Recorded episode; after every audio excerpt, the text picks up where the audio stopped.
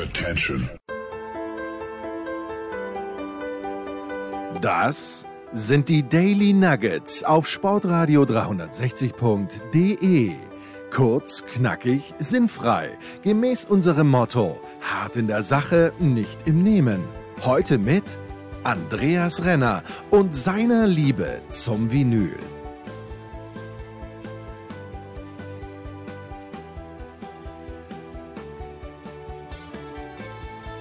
Es ist Sonntag und damit ist Zeit für Musik hier bei Sportradio bzw. Musikradio 360 und wir freuen uns besonders heute einen Gast zu haben, der auch regelmäßig bei Sportradio 360 äh, mit dabei ist, aber heute dann auch mal über das Thema Musik redet mit uns und das ist Frank Fligge, Journalist und Autor.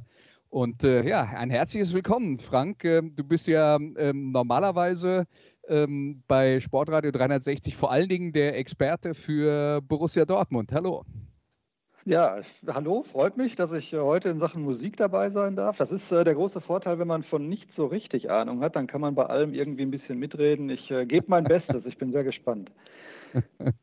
ja, solides Halbwissen ist auch etwas, was man erstmal erreichen muss. Also wenn du, aber genau. wir, wir, wir werden das ja jetzt mal auf die, äh, auf die, auf die Probe stellen. Aber äh, lasst uns doch, weil wir, das ja am Anfang auch immer erstmal machen, weil es ja dann doch ein Podcast ist, der auch Verbindung äh, zum, zum äh, äh, Sport hat.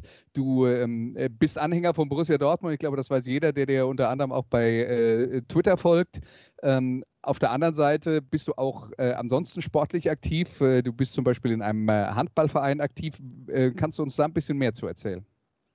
Zu dem Handballverein speziell gerne, ja. Also das ist der, der ASC 09 Dortmund. Das A steht für Applerbeck, ist ein Ortsteil in Dortmund, im Dortmunder Süden. Ist einer der großen Dortmunder Handballvereine. Wir haben 17 Mannschaften im Spielbetrieb, ähm, sieben Senioren und zehn Nachwuchsmannschaften, fast 300 Aktive. Da bin ich seit äh, mittlerweile fünf Jahren erster Vorsitzender dieser Handballabteilung. Ähm, der Verein hat auch eine Fußballabteilung, die spielen Oberliga. Unsere Handballdamen spielen auch Oberliga, können vielleicht sogar nach dem Lockdown und äh, dieser schwierigen Quotienten Quotenregelung im Handball sogar noch den Sprung in die dritte Liga schaffen. Das steht noch aus.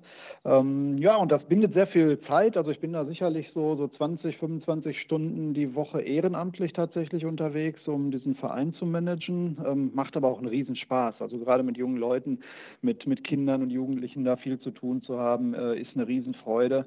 Und ähm, von daher ähm, empfinde ich das so als, als positiven Stressausgleich auch zum Job. Ja. Äh, wie, wie ist denn da jetzt ähm, äh, aktuell in der Corona-Krise die Situation für den Handballverein? Handball ist ja jetzt äh, eine der Sportarten, die sich eigentlich nicht leisten kann, auf Zuschauer zu verzichten. Ja, das ist genau der Punkt. Ähm, wir sind äh, bis vor 14 Tagen halt auch äh, komplett lahmgelegt gewesen, was den Trainingsbetrieb angeht. Äh, seit 14 Tagen darf Outdoor wieder trainiert werden und jetzt mittlerweile auch seit der vergangenen Woche ähm, wieder in Hallen, allerdings natürlich ohne Körperkontakt. Wir selber werden jetzt diese Woche wieder in der Halle die ersten Trainingseinheiten machen mit erheblichem Mindestabstand. Wir haben uns da selber als Verein auch nochmal strengere Regeln gegeben als äh, das Land NRW die für uns vorsieht. Ähm, und äh, bei uns ist es tatsächlich so, wenn es dann irgendwann im September hoffentlich auch mal wieder losgeht mit Spielbetrieb, dann haben wir als Vereine schon auch gesagt, äh, wir können uns im Amateurbereich einen Spielbetrieb ohne Zuschauer überhaupt nicht leisten. Ich will das ganz kurz erklären, warum. Wir haben an einem Wochenende, an dem wir Heimspiele haben, ähm, Schiedsrichterkosten in Höhe von ungefähr 1000 Euro. Das ist jetzt keine gewaltige Summe, wenn man es mit Profisport zu tun hat, aber wir sind halt Breiten- und Amateursport. Und wenn wir nicht die Möglichkeit haben, durch Zuschauereinnahmen und durch das Catering, Verkauf von Kaffee, Bier, Waffeln, Bratwurst, ähm, eben diese Schiedsrichtereinnahmen äh, zu refinanzieren, dann laufen da innerhalb weniger Wochen äh, erhebliche äh, Summen auf, die wir dann einfach nicht mehr stemmen können. Das wird viele oder würde viele Vereine tatsächlich in eine ganz, ganz schwierige finanzielle Schieflage bringen. Deswegen haben wir gesagt, also wenn Spielbetrieb, dann auch bitte mit Zuschauern. Ja, ja, ja, äh, verständlich. Also ich meine, das haben ja, das ist ja auch das Problem mit einer generellen Regelung für Sport. Das haben ja äh, Sportarten unterschiedliche Voraussetzungen innerhalb von verschiedenen Sportarten dann auch nochmal ähm, äh, unterschiedliche Teilnehmer in unterschiedlichen Ligen, unterschiedliche Voraussetzungen. Es ist halt extrem schwer, eine Lösung zu finden, mit der man alle zufriedenstellen kann. Ist halt Mist. Ne? Ja, und auf der anderen Seite, klar, wir wissen auch, dass, äh, dass das Zuschauerthema gerade bei einer Indoor-Sportart ein schwieriges ist, weil du weißt halt auch nicht, kommt im Herbst, wenn es bei uns wieder losgeht, nochmal eine zweite mhm. Welle auf uns zu. Ne? Ähm, also wir sind da natürlich selber auch, äh, wir sind eher die, die Vorsichtigen bis Übervorsichtigen und sagen, nichts übertreiben. Aber wenn, wenn wir dann eben ohne Zuschauer spielen müssten, dann bräuchten wir andere Möglichkeiten. Dann müsste man uns beispielsweise als Verband die Schiedsrichterkosten erlassen. Dann wird sowas gehen. Ja? Aber wenn äh, wir die nicht äh, refinanzieren können selber, dann, dann wird es schwierig. Wo der Verband dieses Geld hernehmen soll, ist mir allerdings auch hm. schleierhaft. Und die Schiedsrichter werden natürlich nicht sagen, wir verzichten auf unsere ohnehin ja auch in diesen Amateurbereichen sehr überschaubaren äh, Summen. Ja, also wir reden ja. da im, im, Bereich der Damen-Oberliga bei einem Schiedsrichtergespann inklusive Kilometergeld, ähm, je nachdem wie weit die Anreise ist, so von 150 bis 180 Euro. Ne? Und äh, auf Kreisliga-Niveau sind das 25 Euro pro Schiedsrichter. Aber das summiert sich halt auf und macht es für die Vereine schwierig. Okay, also soweit die Probleme beim äh, Handball. Jetzt ist der Fußball zumindest im Profibereich schon wieder aktiv und du bist ja bekanntlich ein äh, Anhänger von Borussia Dortmund. Jetzt sag mir mal ganz ehrlich, nachdem die Bundesliga wieder spielt, wie nimmst du das jetzt wahr? Ist das okay für dich so, wie das jetzt läuft? Sagst du, es ist besser als nichts oder sagst du, eigentlich will ich das gar nicht sehen? Nee, letzteres sage ich nicht. Äh, okay, wäre mir dann auch zu weit. Äh, es ist, ist glaube ich, das, was jetzt im Moment gerade geht und nötig ist. Also nötig aus Sicht der Vereine. Es ist ja auch keine Alternative zu sagen, man beendet so eine Saison und äh, die TV-Gelder werden eben nicht an die Vereine ausgezahlt und dann hast du am Ende des Tages vier oder fünf Vereine, die das wirtschaftlich möglicherweise nicht überleben. Ähm, damit ist, glaube ich, niemandem gedient, äh, insbesondere ja auch nicht den vielen, vielen Menschen, äh, die an diesen Vereinen auch mit ihren Arbeitsplätzen dranhängen. Das wird ja gerne als Argument auch von den Clubs hervorgebracht. Ich finde, es wird aber auch zu Recht hervorgebracht. Also wenn ich mal nur hier in Dortmund schaue, ähm, wie viele Leute das beispielsweise im Ordnungsdienst sind oder wie viele studentische Hilfskräfte auch Borussia Dortmund beschäftigt. Ja, das wären alles Studierende, die, die plötzlich dann ohne Jobs dastehen. Ähm, das kann ja keiner wollen. Und äh, von daher glaube ich, wir müssen das jetzt so akzeptieren, so hinnehmen. Ich finde, die Qualität der Spiele ist ganz ordentlich. Ähm, es fallen viele Tore, es hat einen gewissen Unterhaltungswert. Die Menschen gucken es sich auch an, man redet wieder drüber. Ähm, insofern äh, glaube ich, ist das eine ganz okaye Variante, die man da jetzt äh, durchzieht. Ja, und ich glaube, wir können auch beide sagen, was Besseres würde uns jetzt aktuell auch nicht einfallen, oder? Definitiv nicht. Ich hätte keine bessere Lösung gehabt. Ja, ja. Na gut, aber wir sind ja heute ausnahmsweise mal nicht äh, hier in der Leitung, um uns äh, vor allen Dingen über Sport zu unterhalten, sondern es soll auch um das Thema Musik gehen. Wir unterhalten uns hier grob gesagt seit, äh, seit ein paar Monaten äh, mit Menschen über Musik nach dem Motto Sportreporter reden über Musik, manchmal auch Sportler. Ähm, und äh, ja, und jetzt sind wir bei dir gelandet. Ich weiß, dass du äh, dich selbst für Musik interessierst, dass du auch ein, äh, einer bist, der gerne mal auf äh, Konzerte bzw. Festivals geht das fehlt ja dieses Jahr auch. Was war denn bei dir so ähm, das Stammprogramm jedes Jahr? Ja, ich habe, äh, ich wäre jetzt am Samstag äh, beispielsweise mit meinem älteren Sohn in äh, Münster bei Nick Mason gewesen, ähm, Schlagzeuger von Pink Floyd, der im Moment ja mit so einer All-Star-Band äh, unterwegs ist seit einem Jahr und äh, zwei der ganz frühen Pink Floyd-Alben, Saucer Full of Secrets äh, zum Beispiel, ähm, spielt auf Tour. Ähm, das ist ausgefallen und ich würde eigentlich jetzt schon auf gepackten Koffern sitzen und am Donnerstagabend mich äh, Richtung Eifel auf den Weg machen mit äh, einem guten Freund von mir, mit dem ich das jedes Jahr tue und auch wiederum mit meinem älteren Sohn und äh, ein paar Kumpels von ihm ähm, und würde mir Rock am Ring antun. Ähm, mit einem tollen Line-Up in, in diesem Jahr, wie ich finde, mit äh, System of a Down, Green Day, Volbeat als Headliner, viele tolle Bands. Das äh, wird mir schon fehlen. Ich hätte dann die Toten Hosen in der Westfalenhalle im Juli akustisch gesehen. Ich habe Karten für Genesis in Newcastle im November. Okay. Ähm, da, da habe ich noch die Hoffnung, dass ich ja. vielleicht hinkomme. Ja. Ähm, Aber Newcastle im November klingt definitiv nach äh, in der Halle. Das ist in der Halle, ja, ja. Das wäre äh, Open Air, glaube ich, sehr, sehr optimistisch. naja, mal gucken. Also das sind so, so die Geschichten, die mir. Ich habe für über 1000 Euro irgendwie Tickets zu Hause liegen, die ich jetzt äh, rückabwickeln muss. Sehr schade ja. drum. Ja, vielleicht gibt es ja eine Chance, das 2021 im, äh, im schlimmsten Fall nachzuholen. Aber äh, das erste Thema hast du schon angesprochen, weil wir wollen jetzt auch tatsächlich mal Musik hören. Du hast wie eigentlich alle andere Gäste, äh, äh, anderen Gäste, die bei uns ähm, in der Sendung äh, waren, fünf Songs rausgesucht und mitgebracht. Und das Thema Pink Floyd hast du schon angesprochen und der erste Song kommt also auch von Pink Floyd, ist vom Album The Wall und heißt Comfortably Numb.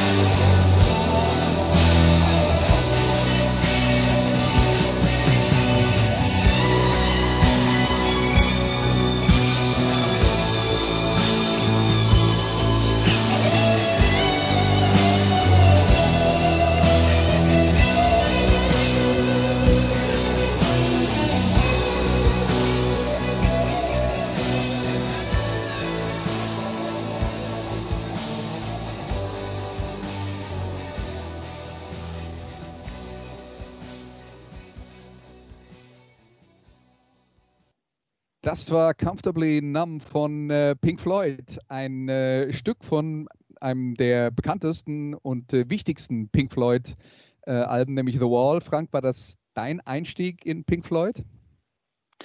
Ähm, ja, ich bin 69 geboren und äh, The Wall kam äh, 81. Ähm, das heißt, ich war zwölf, als The Wall kam und tatsächlich war das so meine erste Berührung mit Pink Floyd und ich habe dann allerdings sehr schnell angefangen, ähm, mich bei Pink Floyd rückwärts äh, zu hören.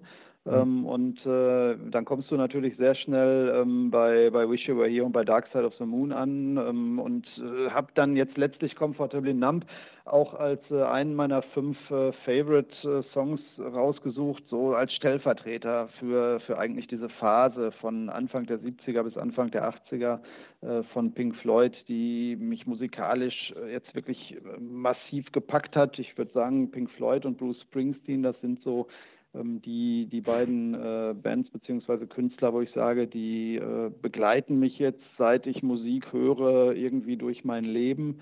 Ähm, und äh, Comfortable Numb ist deshalb für mich so ein großes Ding, weil ähm, diese beiden Gitarrensoli, äh, die in dem Stück äh, ja, äh, aufgehen, einfach unfassbar großartig sind. Und die Gitarre, die David Gilmour spielt, ja ohnehin unverwechselbar ist. Man erkennt ja die großen ja. Gitarristen äh, ohnehin, äh, ähm, wenn man sich mit Rockmusik beschäftigt, erkennt man sie einfach raus. Und David Gilmour äh, erkennt man an der Art und Weise, wie er Gitarre spielt, genauso wie man Mark Knopfler, Jimi Hendrix und andere erkennt. Und das ist bei Comfortably Numb, glaube ich, wirklich sehr ähm, sehr exemplarisch rauszuhören und es ist äh, einfach ein tolles Stück, wo man, wo man Gänsehaut bekommt. Ja, die Gitarrenkünste von David Gilmour tatsächlich ähm, ziemlich äh, unverkennbar, das sehe ich ganz genauso. Ähm, gibt es denn in der Geschichte von Pink Floyd, die ja dann doch ähm, ziemlich viele Phasen hat, die erste mit Sid Barrett, das ist ja nur die erste Platte, dann gab es eine Phase von zwei, drei Platten, das würde ich mal als Space Rock bezeichnen, dann wird es vielleicht noch ein bisschen experimenteller, dann Dark Side of the Moon bis Animals, danach dann vielleicht Roger Waters mit Solo-Band, also nee, Roger Waters mit Begleitband so rum und nachdem Roger Waters dann raus war, David Gilmour mit Begleitband. Ähm, was ist denn da deine Lieblingsphase? Ist das wirklich dann so äh, ab Dark Side of the Moon? Ja, das ist schon die Phase Dark Side of the Moon, Wish You Were Here, Animals und, und The Wall. Also die vier Alben, äh, das ist ja ein Zeitraum von äh, knapp zehn Jahren, äh, der durch diese vier Alben beschrieben wird. Das äh, ist schon, schon die Zeit, die mich am äh, meisten da gepackt hat. Ähm, aber ich habe auch äh, von den Sachen vorher und nachher viele Dinge immer wieder gern gehört und höre sie bis, bis heute gerne. Ähm, ich äh, habe auch das große Glück gehabt, dass ich äh, die einzelnen Protagonisten diverse Male habe äh, live sehen können. Also ähm, Pink Floyd auf der äh, Pulse-Tournee, also ohne Roger Waters, aber ansonsten halt in der Originalbesetzung 1994 äh, im Gelsenkirchener Parkstadion übrigens, was für ein Dortmunder ja an sich oh. schon ein schwieriger Gang ist. Das war mutig. Ähm, aber natürlich großartig. Ich habe dann anschließend äh, David Gilmore mit äh, Rick Wright, ähm, der noch am Keyboard dabei war, hier in Dortmund im Konzerthaus gesehen, in einer ganz ähm, ja, speziellen Location, 1400 Zuschauer, ähm, eigentlich ein Ort, wo klassische Musik äh, gespielt wird, ähm, mit einer infernalischen Version von Echoes beispielsweise Weise, wo du hinterher rausgegangen bist und hast gedacht, was war das denn gerade? Ja, also wirklich großartig. Und ich habe äh, auf ähm, auch die letzten Jahre dreimal Roger Waters noch live gesehen, zweimal mit The Wall und ähm, einmal im vergangenen Jahr in Köln, äh, auch jeweils mit meinen Söhnen, mit beiden, die dabei waren, äh, auf, aus eigenen Stücken, nicht weil ich sie dazu gedrängt habe, sondern weil sie gesagt haben, das interessiert uns, da kommen wir mal mit und das waren schon tolle Erlebnisse. Mhm. Ja, dann kommen wir jetzt zum, äh, zum äh, zweiten Menschen, der dich äh, sehr intensiv begleitet hat durch dein, äh, durch dein musikalisches Leben. Und äh, das ist, wie du gerade vorhin schon erzählt hast, Bruce Springsteen. Und wir hören den Song, den du rausgesucht hast, einer der ganz großen Klassiker, Born to Run.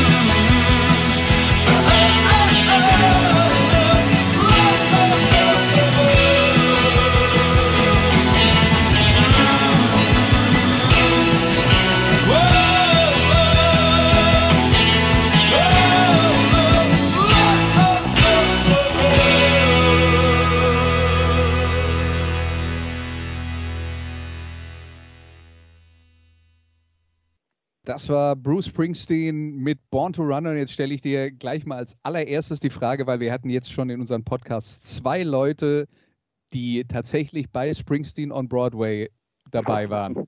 In New York. Du aber nicht, oder? Nein, leider nicht. Ich bin sehr, sehr neidisch. Wer war das denn, der dabei war?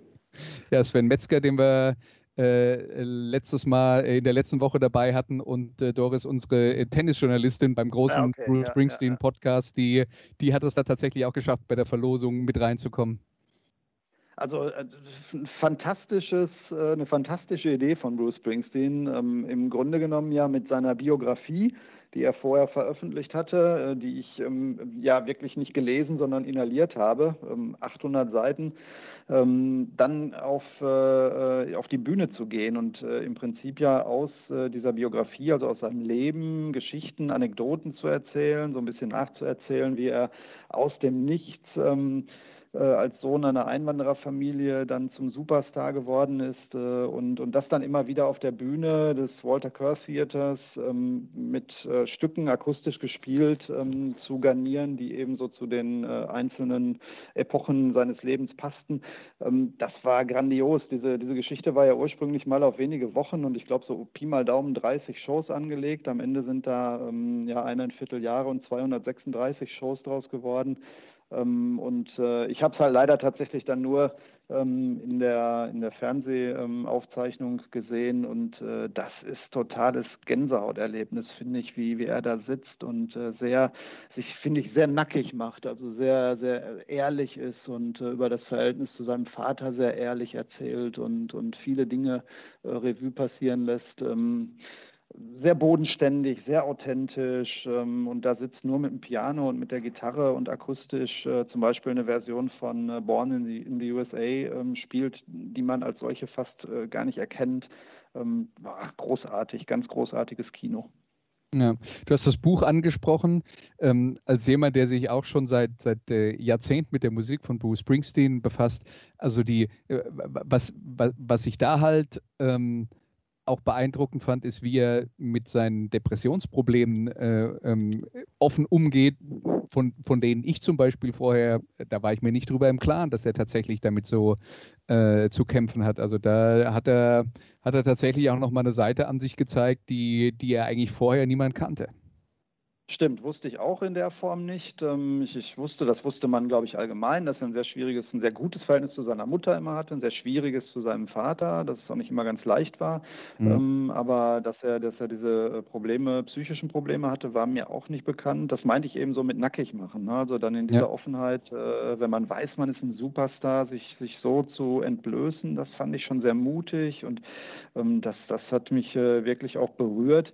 Ähm, was mich äh, auch wirklich gepackt hat, ist, dass mir, dass mir durch diese Biografie und auch durch äh, diese, diese Show am Broadway nochmal deutlich geworden ist, man, man sagt halt immer Bruce Springsteen, als wenn es ein Einzelkünstler wäre. Es ist tatsächlich eine Band. Ne? Es hängt ja auch äh, im, im, Namen mit dran als E Street Band, als Annex, aber wenn man sich mal überlegt, mit, mit welchen großartigen Musikern der Mann unterwegs ist, seit Jahrzehnten, ja, mit, mit Steve Van Zandt, der auch ein großartiger Gitarrist ist, mit Clarence Clemens, 2011 äh, verstorben, sicherlich einer der, der besten äh, Saxophonisten, die so im, im Rockbereich äh, unterwegs gewesen ist, äh, enger Freund eben von Springsteen.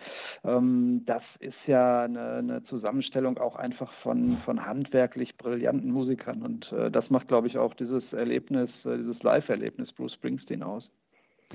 Was war denn äh, die erste Musik von Bruce Springsteen, äh, die, die äh, über die du gestolpert bist und die dich äh, mitgenommen hat? Das war tatsächlich Born in the USA. Ähm, so Mitte der 80er, also ich bin so ein, so ein musikalischen Kind der, der 80er ähm, und äh, ich, wenn ich heute rückblicke auf diese Zeit, wo ich musikalisch sozialisiert bin, dann sage ich immer, wir hatten ja nichts. Also das war ja musikalisch eine ganz schreckliche Zeit, ehrlich gesagt. Ja? Da gab es äh, ja. ganz viel Dance-Kram und Italo-Pop und, und äh, Michael Jackson und ich, ganz viele schreckliche Sachen. Genesis war längst im Mainstream angekommen, Pink Floyd hatte sich aufgelöst. Dann gab es so ein paar wenige Bands, die Spaß machten, wie U2 und REM. Ähm, aber es, es gab ansonsten wenig. Und ähm, bei Bruce Springsteen war es dann auch tatsächlich so, dass ich äh, Born in the USA äh, gehört habe, das Album klasse fand, die Texte klasse fand und mich dann angefangen habe, für den Künstler zu interessieren und dann auch rückwärts gehört habe und dann sehr schnell auch in den 70ern angekommen bin in den frühen 70ern und Born to Run ist ja einfach ein, ein, ein brillantes Album, wobei man ja sagen muss schon, äh, das Debütalbum von Bruce Springsteen, ähm, Greetings from Asbury Park, New Jersey, ähm, war ganz großartiges äh, äh, Kino mit, mit Songs wie Blinded by the Light oder For You. Ähm, es war damals kommerziell noch nicht so der Riesenerfolg. Der kam dann äh, erst äh, 73 mit, mit Born to Run, das war so sein Durchbruch dann.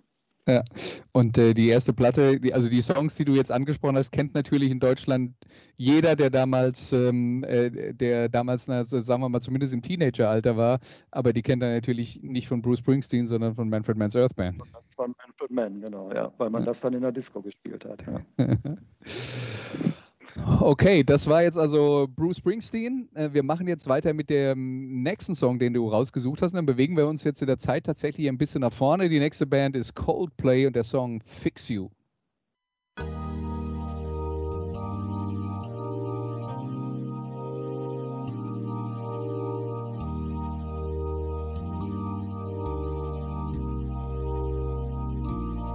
When you try your best but you don't succeed. When you get what you want but not what you need. When you feel so tired but you can't sleep. Stuck in rivers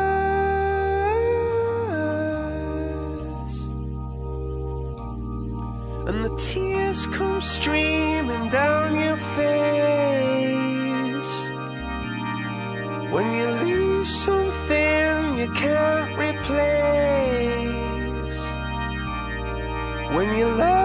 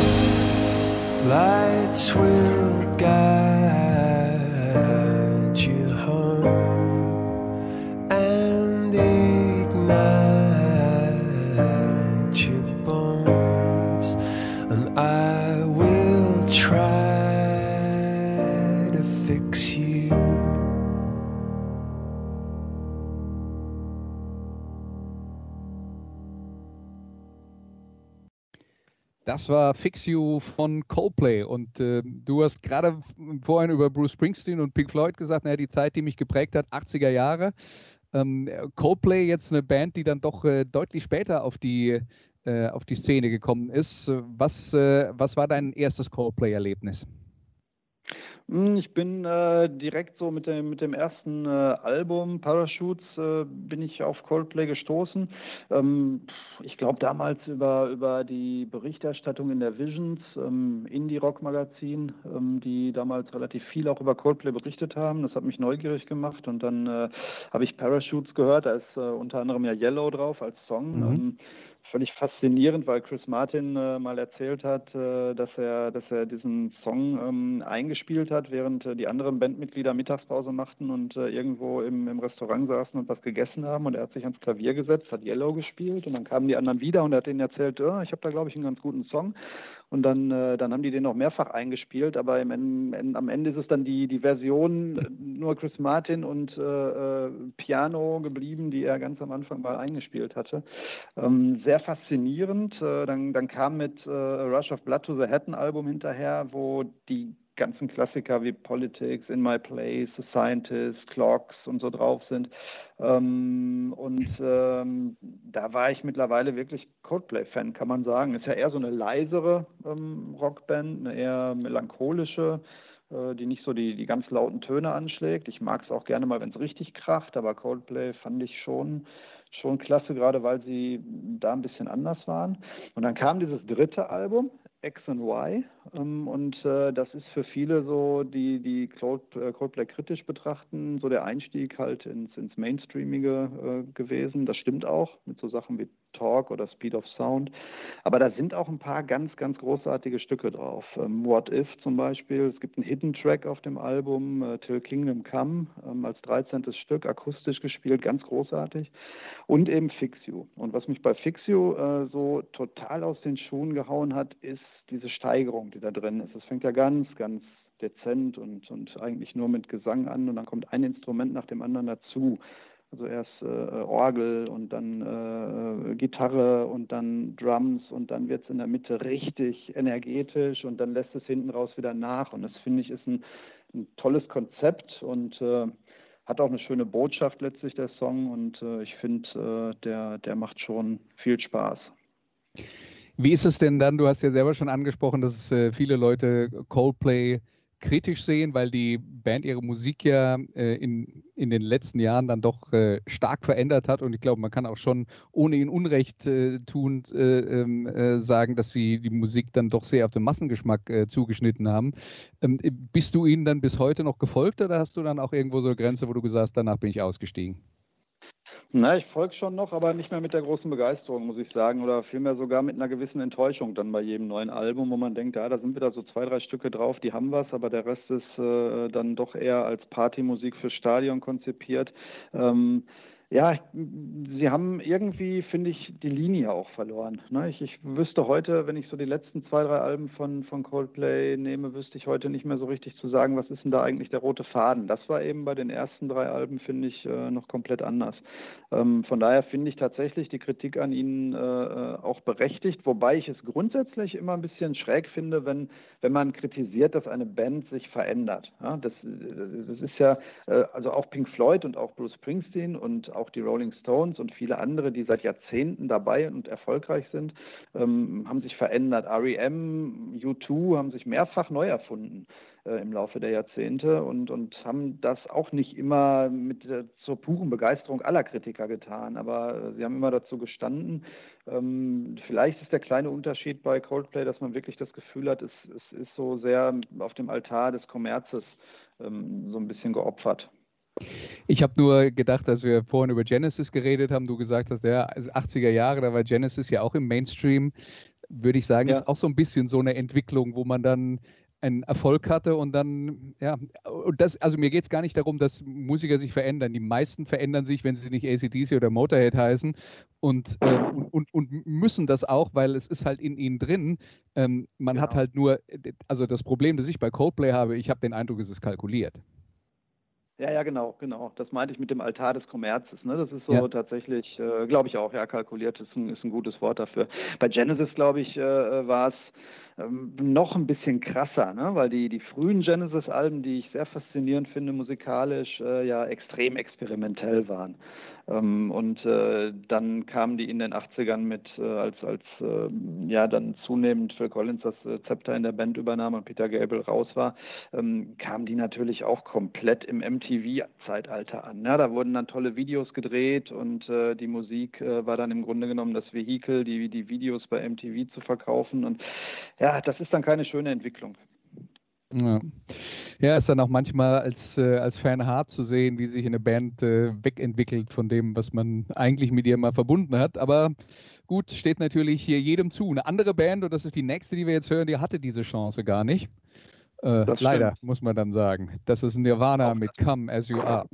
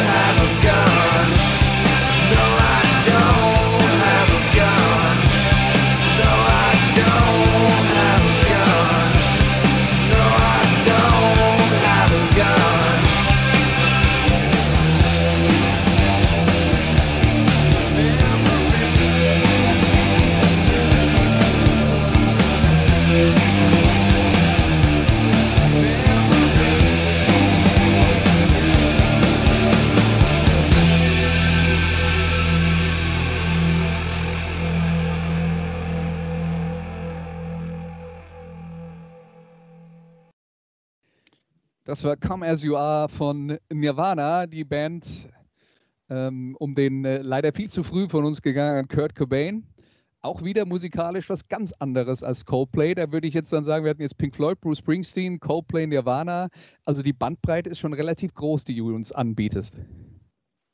Ja, Gott sei Dank, oder? Ist doch spannend. Ja. Also ich bin, ich, ich sage wirklich, ich bin, bin Rock-Fan und äh, wenn ich das sage, dann meine ich wirklich von Bob Dylan und Neil Young und Bruce Springsteen in den späten 60ern und frühen 70ern ähm, bis zu zeitgenössischen Rockbands und, und von Metal äh, bis Indie und, und da gehört irgendwie für mich alles dazu.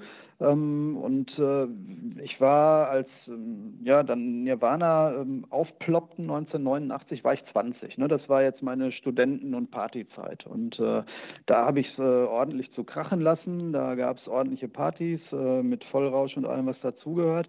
Und irgendwie hatte man so das Gefühl, ging mir jedenfalls so, ähm, auf einmal gab es wieder, gab's wieder Rock'n'Roll. Ja? Da kam diese Grunge-Welle aus äh, den USA rüber, aus Seattle mit, äh, das war ja nicht nur Nirvana, da gehörten dann auch noch Bands wie Pearl Jam, Soundgarden dazu, ähm, Alice in Chains, die ich letztes Jahr bei Rock am Ring äh, nochmal wieder gesehen habe, Stone Temple Pilots, also das waren ja ganz viele, äh, die mhm. alle so in diese Grunge-Kategorie äh, gingen und äh, äh, einfach den, den Rock'n'Roll äh, mit, mit Wut und einer Mischung aus Punk und, und Indie ähm, so richtig schön hingerotzt haben und, und das das hat damals war einfach großartig, finde ich. Also äh, diese diese Mischung und auch dieses äh, leck mich am Arsch, was äh, Kurt Cobain da äh, so ein bisschen äh, transportiert hat. Ähm, andererseits aber auch seine, seine äh, Verletzlichkeit und, und Angreifbarkeit, weil er im Grunde genommen doch, glaube ich, ein sehr äh, unsicherer ähm, und, und vielleicht sogar schüchterner ähm, Typ war. Und, und das alles in, in Paarung mit dieser Musik hat äh, einen unglaublichen äh, Charme ausgestrahlt, finde ich. Ich kenne jemanden, ähm, Michael Lohrmann, das ist der, der Herausgeber der Visions, also mhm. das Musikmagazin. Das ist ein äh, ganz guter Bekannter, der äh, Cobain in Hamburg ähm, getroffen hat, äh, wenige Monate vor seinem Selbstmord, äh, anlässlich eines, eines Konzertes, das die dort gespielt haben ähm, der ihn als, äh, ja, als, sehr, als sehr sensiblen, schüchternen und zurückhaltenden ähm, Menschen beschreibt, der, der im Interview sehr angenehm war, ähm, aber äh, überhaupt keine Starallüren hatte und mit diesem ganzen Glamour und so überhaupt nichts anfangen konnte. Und ich meine, das hat ihn möglicherweise dann ja auch ähm, zugrunde gerichtet, neben dem Umstand, dass er halt auch wirklich krank war, eine Magen, eine Magen-Darm-Erkrankung hatte, die ihn, äh, die ihm permanent Schmerzen bereitet hat. Ähm, ja, eine, eine sehr spannende Persönlichkeit, äh, die man gerne noch länger erlebt hätte. Ich wüsste gerne, ob äh, sie heute noch Musik machen würden und wenn ja, welche, ehrlich gesagt. ja, das, das wäre das wär definitiv interessant. Was ich bei Cobain jetzt interessant finde, weil wir ja gerade jetzt über Bands geredet haben, bei Coldplay und auch bei Genesis, die sich dann doch sehr dem äh, Massengeschmack äh, zugewendet haben. Bei Nirvana ist es ja, na gut, die erste Platte äh, war noch eine, eine Indie-Rock-Geschichte, Bleach, aber dann äh, Nevermind war natürlich der, äh, der große Durchbruch, dann 91. Äh, ähm, die waren ja selbst überrascht davon, was da passiert ist. Und das war auch eins der Themen, mit dem Cobain tatsächlich ein Riesenproblem hatte. Also was mir so hängen geblieben ist, ist, dass er auch in Interviews erzählt hat, naja, wir waren jahrelang die Außenseiter, Punk-Kids äh, bei uns äh, da oben im, äh, im amerikanischen Nordwesten und, äh, und die, die anderen haben mit den Fingern auf uns gezeigt, was wir für komische Freaks sind. Und auf einmal sind wir erfolgreich und die gleichen Typen, die uns vorher als abartige Freaks bezeichnet haben, stehen jetzt im, und uns Prügel angedroht haben oder uns sogar verprügelt haben, stehen jetzt im Publikum und finden mich super. Was habe ich falsch gemacht? Ich, und, ja, und, aber ich kann, ich kann verstehen, dass man mit sowas zu kämpfen hat. Ja klar, natürlich. Ähm, und wenn wir eben drüber gesprochen haben, jetzt im Zusammenhang mit Coldplay oder mit, mit Genesis dann in den 80ern, dass, dass die Dinge äh, kalkuliert waren, ich glaube auch tatsächlich bei dem, was die gemacht haben, war nichts kalkuliert. Die haben nicht Smells Like Teen Spirit oder, oder In Bloom oder äh, All Apologize aufgenommen und haben ähm, das äh, irgendwie versucht so zu bügeln und glatt zu kriegen, dass das im Radio gespielt wird und dass das ähm, irgendwie in den Charts durch die Decke schießt, sondern das, das war in dem Moment äh, deren Musik und deren Gemütsverfassung, die sie äh, auf Platte gepresst haben. Ähm, das macht es glaubwürdig. deswegen wäre es ja so spannend zu sehen, wie wäre denn diese Geschichte weitergegangen? Also hätten die das äh, weiter durchgehalten, wären die sich da treu geblieben oder, oder wären die vielleicht auch in eine andere Richtung dann irgendwann mal marschiert? Übrigens hat sich Kurt Cobain an meinem Geburtstag äh, dann das Gehirn weggeblasen mit der Schrotflinte. Ähm, das an meinem 25. Geburtstag übrigens auch noch. Deswegen werde ich jetzt immer am 5. April eines jeden Jahres äh, morgens wach und denke nicht, äh, ich habe Geburtstag, sondern heute ist der Todestag von Kurt Cobain. Okay. ja. Das ist, ähm, das ist äh, eine, also ich, ich, ich kann mich noch erinnern, wie die, wie die ähm, Sache damals gelaufen ist. Man hatte ja den Eindruck, dass ja, dass der Zug in diese Richtung fährt. Also er hatte ja mehrere Probleme. Da war dieser im, im, die Europatour, ich glaube in Rom war er schon im Krankenhaus, äh, wurde gerade noch mal gerettet. Also ja, eine, einer der, ja, der leider. Das war natürlich auch eine genau eine schwerwiegende Drogenproblematik. Ne? Er hat ja, er hat ja Heroin gespritzt. Also es war, er hatte sich ja auch, bevor er sich das Hirn dann weggeblasen hat, hat er sich ja auch äh, noch einen Schuss gesetzt, der wahrscheinlich auch gereicht hätte, um ihn äh, aus der Welt zu befördern. Ja, einer, der leider nicht glücklich wurde in seinem, in seinem ja, Leben, das kann man sicher sagen. Ja. Okay, dann. Ja, jetzt kommt das nächste Thema. Äh, das letzte Stück, das du ausgesucht hast, Linkin Park mit In the End.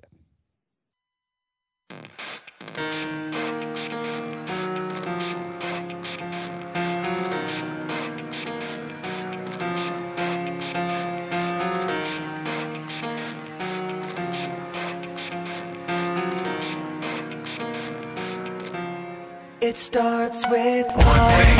I don't know why. It doesn't even matter how hard you try. Keep that in mind. I designed this rhyme to explain in due time. All I know, time is a valuable thing. Watch it fly by as the pendulum swings. Watch it count down to the end of the day. The clock takes life away. It's so unreal. Didn't look out below. Watch the time go right out the window. Trying to hold on to didn't even know I wasted it all just to watch you go. I kept inside, and even though I tried, it all fell apart. What it meant to be will eventually be a memory of a time I tried so hard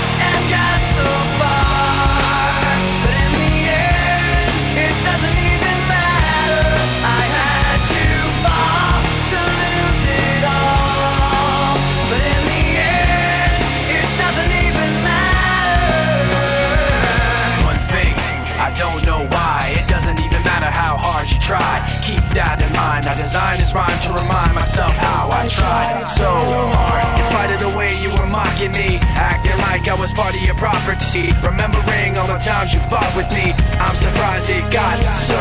Things aren't the way they were before. You wouldn't even recognize me anymore. Not that you knew me back then, but it all comes back to me in the end. You kept everything inside, and even though I tried, it all fell apart. What it meant to me will eventually be a memory of a time when I tried so hard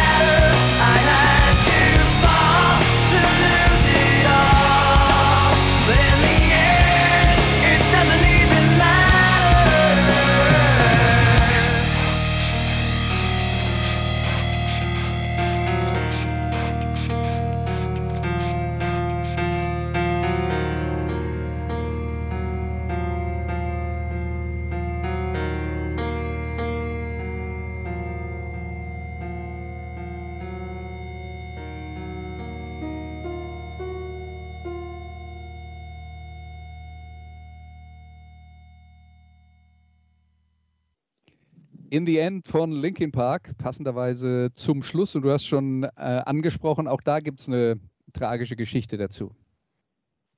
Naja, auch der, der Frontmann von Linkin Park hat sich ja ähm, umgebracht. Ähm, Chester Bennington, ein toller Sänger, wie ich finde, äh, einer der besten im, im Rockgeschäft, die ich äh, auch live auf der Bühne gesehen habe. Unglaublich viel Energie, äh, die er rüberbringt, ähm, hat sich 2017 ähm, erhängt ähm, nach vielen Jahren mit schwerwiegenden Depressionen ähm, zwischendurch auch mal Alkoholproblemen, immer wieder mal Phasen, wo man auch dachte, es geht ihm besser. Ähm, und äh, ja, auch er hat ja eigentlich fast dieses Ende äh, so ein bisschen vorweggenommen. Es gibt äh, auf dem letzten Album, das Linkin Park veröffentlicht haben, im, im Mai 2017, also zwei Monate vor seinem Suizid ähm, One More Light gibt es ja auch diesen Song One More Light. Da geht es auch darum, dass jemand Selbstmord äh, begeht und ob man das alles hätte vorher sehen können, ob man irgendwas versäumt hat zu tun. Und im Prinzip besingt er sein eigenes aus der Welt scheiden ähm, in diesem Song ähm, vorher schon. Das, das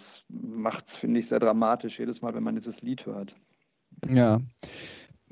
Also es gibt ja auch, wir haben ja schon über die Seattle-Szene geredet, wo ja auch viele Musiker, die ähm, äh, äh wirklich große Drogenprobleme hatten, ähm, die natürlich auch oft eine Reaktion auf andere Probleme waren, die man möglicherweise schon aus der Kindheit mitgebracht hat. Äh, und äh, Lane Staley von Alice in Chains hat ja eigentlich auch schon von der ersten Platte an Songs darüber geschrieben, mhm. ähm, wie, wie es ist, wenn er dann mal tot ist. Und ja, äh, ja also ein, immer wieder ein tragisches Thema ähm, für, ähm, bei, bei, bei Rockmusikern und ich glaube, das ist einer, was man daraus dann auch mitnimmt, ist, wir reden ja jetzt von, von einer Menge Leuten, die große Erfolge gefeiert haben, aber das alleine, das alleine kann einen auch nicht retten. Im Gegenteil, manchmal macht es schlimmer. Ja, jedenfalls macht es einen nicht zwangsläufig glücklich, das ist so. Ähm, bei Linkin Park ist das ja jetzt auch noch so eine Geschichte einer Band, die auch, äh, ja, ich sag mal so, ihre mu musikalischen Wurzeln irgendwann mal ein Stück weit äh, verlassen hat und äh, auch ein bisschen mehr in Richtung ähm, Mainstream gegangen ist. Ähm, die, die Anfangsphase war ja sehr geprägt vom New Metal, ne? diese, diese Kombination mhm. aus, aus hartem Rap und, äh, und, und Metal. Es gab diese, wie ich finde, kongeniale Situation bei Linkin Park äh, mit Mike Shinoda, äh, der so der, der Kopf, musikalische Kopf der Band ist und auch die, die Rap-Parts gesungen hat und ähm, dann eben Chester Bennington, der, der die, äh, ja, die Rock-Parts gesungen hat und die Refrains gesungen hat. Ähm, eine tolle Kombination ähm, mit, mit großartigen Songs, äh, die, die richtig gekracht haben. Ähm, Crawling, Numb, also wirklich toll, auch äh, kombiniert mit vielen elektronischen Parts. Das war damals auch bei in der Anfangsphase von New Metal ja stilprägend und ähm, durchaus äh, neu an dieser Richtung. Und dann sind die auch ein bisschen, äh, ähm, ja, irgendwann waren sie ein WDR-2-Sender, äh, WDR-2-Band, ja, also irgendwas, was man auch so im Hauptprogramm äh, für, für Hausfrauen und äh, Büroangestellte spielt. Ähm, ich glaube auch, dass er damit nicht so richtig klargekommen ist. Er hat das auch mehrfach in Interviews gesagt, dass er, dass er Schwierigkeiten hat, ähm, ja, die, die, den roten Faden in der Musik äh, zu finden und manchmal selbst das Gefühl hat, dass das nicht mehr Linkin Park ist. Ähm, ich glaube, es war insgesamt auch so eine Unzufriedenheit mit der musikalischen Entwicklung der Band, die, die letztlich dann dazu geführt hat, äh, dass er keinen Ausweg mehr gesehen hat. Ja, ja. Ja, jetzt haben wir ziemlich viele tragische Themen hier am Ende der, äh, unserer Sendung gehabt. Äh, dann dann lass, mich, lass mich mal den Schritt machen äh, in die Gegenwart und mal fragen, äh, das waren jetzt die fünf Songs, die du ausgesucht hast, die dich dann auch musikalisch äh, begleitet und geprägt haben. Was, ähm, was läuft denn aktuell so auf deinem äh, Plattenteller oder in deinem CD-Spieler und was, was sind vielleicht ein paar Sachen aus den letzten ein, zwei Jahren, die dir gut gefallen? Also erstmal muss ich ja, um da nochmal ganz kurz den, den Bogen zurückzuspannen, sagen, äh, fünf Songs aussuchen zu müssen, ist natürlich äh, eine Zumutung ähm, an sich. Ne? Also das, das geht ja du, gar nicht. Also, du, in, in, in, den, in den nächsten zehn Sendungen, in denen du bei uns zu Gast äh, bist, dann darfst du durch, die, durch den Rest deiner Lieblingssongs durcharbeiten. also 50 wäre schon schwierig gewesen. Fünf. Ähm, geht fast nicht. Aber egal, äh, die fünf, glaube ich, äh, also zu denen stehe ich. Und ähm, nee, ansonsten, ähm, ich habe eben gesagt, ich versuche schon äh, irgendwie auch so ein bisschen äh, mit der Zeit zu gehen musikalisch. Da hilft mir äh, dann dabei, dass äh, meine beiden Söhne mir auch gelegentlich dann einfach über WhatsApp ähm, ein paar Ideen rüberspielen äh, oder über Spotify. Ne? Dieser Song oder dieses Album äh, könnte dich interessieren. Ähm, ich, ich bin im Moment zum Beispiel äh, bei Bands wie, wie Biffy Clyro oder Billy Talent, die jetzt auch nicht mehr so ganz jung sind, aber auch noch mhm. mal nicht so ewig lange dabei die ich äh, viel und gerne höre. Ich bin, äh, ich höre sehr gerne ähm, Hollywood Undead beispielsweise. Weiß nicht, ob dir die was sagen. Mhm. Ähm, eine amerikanische, äh, kalifornische Band, die auch äh, ja so ein bisschen New Metal mäßig unterwegs ist, also auch Rap und und äh, harte, richtig harte Klänge ähm, miteinander verbindet. Ich äh, habe äh, so Bands wie Panic at the Disco auf dem Schirm. Ich war neulich auf einem Konzert von Hollywood Undead und, ähm, und Papa Roach und da hat im Vorprogramm eine Band gespielt, Ice Nine Kills. Ähm, auch ganz spannend, äh, eine, eine ähm, Metal-Combo aus den USA, die Spaß macht. Ich höre aber auch Singer-Songwriter-Zeug äh, zunehmend gerne, also so Sachen wie Ryan Sheridan oder ähnliches, Steven Wilson. Ähm, das neue Album der Strokes finde ich richtig gut. Mhm. Ähm, nachdem die Strokes ja nach äh, Is It, This It ähm, viele Alben gemacht haben, die eher so äh, mittelmäßig waren, finde ich das neue wieder, wieder richtig klasse. Ja, das sind so die, die Geschichten, äh, die mir spontan einfallen, mit denen ich mich beschäftige und dann immer mal wieder was Neues, was so gerade dazukommt. Ja, was die fünf Songs übrigens angeht, ich habe jetzt nur mal gerade, ich habe so eine Playlist äh, bei mir mit meinen, mit, mit einer, mit Lieblingssongs, die ich da reingeschmissen habe, relativ ungeordnet, 227 Titel. Und ich glaube, es ist nicht vollständig. mit Sicherheit nicht. Na gut, ähm, dann äh, Frank, sag uns noch kurz, äh, wenn äh, Leute dir zum Beispiel bei Twitter folgen äh, wollen, wo können sie dich finden? Ja, da finden Sie mich unter F Fligge, ähm, der Twitter, also Flickwerk, äh, einfach suchen, dann, dann findet ihr mich. Äh, bei Facebook findet ihr mich auch, bei Instagram auch. Also einfach, äh, ja, einfach Frank Fligge suchen, dann, dann bin ich da gut zu finden. Da bin ich eher sportlich unterwegs, äh, viel Fußball, viel, viel BVB, ähm, weniger musikalisch, ähm, aber auch sehr gerne. Und äh, bei, bei Instagram auch gerne so ein bisschen im äh, Bereich von Reisefotografie. Ähm, also wer da Bock drauf hat, darf mir gerne folgen. Okay, dann sagen wir vielen Dank, Frank Fligge, dass du dir die Zeit genommen hast, äh, dich mit uns über Musik zu unterhalten. Die Aufzeichnung heute war ein bisschen äh, schwierig. Sorry dafür. Ähm, vielleicht äh, bist du ja dann beim nächsten Mal auch wieder dabei, wenn wir dich einladen. Trotzdem, Dankeschön. Ja, sehr gerne. Hat, hat Spaß gemacht. Ja, und damit auch danke an alle Zuhörer und äh, bis nächste Woche. Das waren die Daily Nuggets auf Sportradio 360.de. Versäumen Sie nicht alle anderen Podcasts aus unserer sympathischen Familienwerkstatt. Schon gar nicht die Big Show. Jeden Donnerstag neu.